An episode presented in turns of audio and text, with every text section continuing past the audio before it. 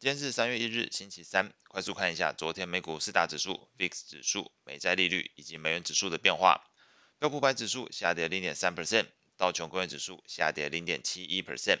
纳斯达克指数下跌零点一 percent，费半指数上涨零点二四 percent，恐慌指数 VIX 下跌两个 percent，收在二十点五三。美国十年期公债殖利率上升零点六个基点，来到三点九二八 percent。美国两年期公债利率上升二点九个基点，来到四点八二二 percent。美元指数上涨零点二八 percent，收在一零四点九六九。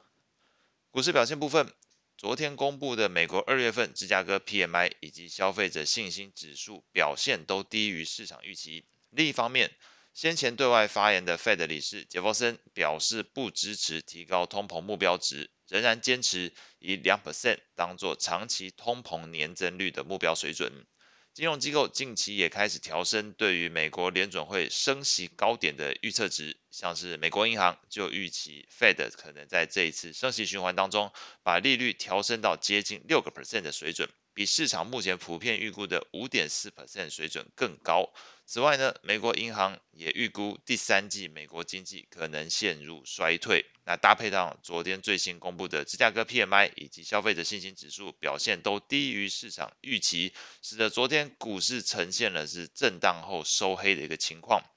VIX 指数下跌也显示了空方气氛并没有转强，那整体市场是多空力道都呈现了一种谨慎观望的态势。美股四大指数以费半指数表现相对较好，小幅收涨。类股部分，标普十一大类股是以原物料、金融、通讯服务表现较好，公用事业、能源、必需消费表现较差。债券市场部分。从 CME 的 FedWatch 工具来看，目前期货市场对于 Fed 今年升息的利率高点仍然是以五点五 percent 为这个多数人的共识水准。至于先前预期年底十二月会降息的观点，目前已经不再是主要共识，维持高利率水准一段时间成为目前期货市场的一个主要观点。那面对经济衰退的风险仍然存在，但是 Fed 仍然坚持升息对抗通膨的背景之下，债券市场昨天呈现短天期利率上升幅度明显高过长天期利率的情况，使得短天期债券的价格压力相对较大。从昨天美国债券型 ETF 的价格变化上来看，美国二十年期的公债 ETF TLT 是上涨了零点四五 percent。美国七到十年期公债 ETF 则是上涨了零点一六 percent，而到了美国一到三年期公债 ETF 的部分，则是下跌零点零二 percent。美国投资等级债券 ETF 上涨零点零四 percent，美国非投资等级债券 ETF 则是跟随着昨天股市的一个表现哦，是做了一个收黑的情况，下跌零点一九 percent。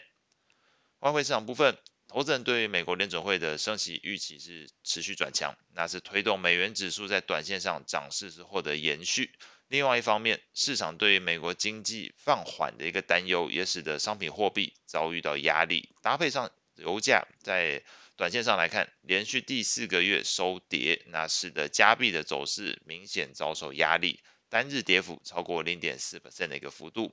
在昨天的汇率型 ETF 价格变化上，美元指数上涨零点二八 percent，欧元下跌零点三一 percent，英镑下跌零点二二 percent，日元上涨零点一五 percent，澳币下跌零点一五 percent，加币下跌零点四六 percent。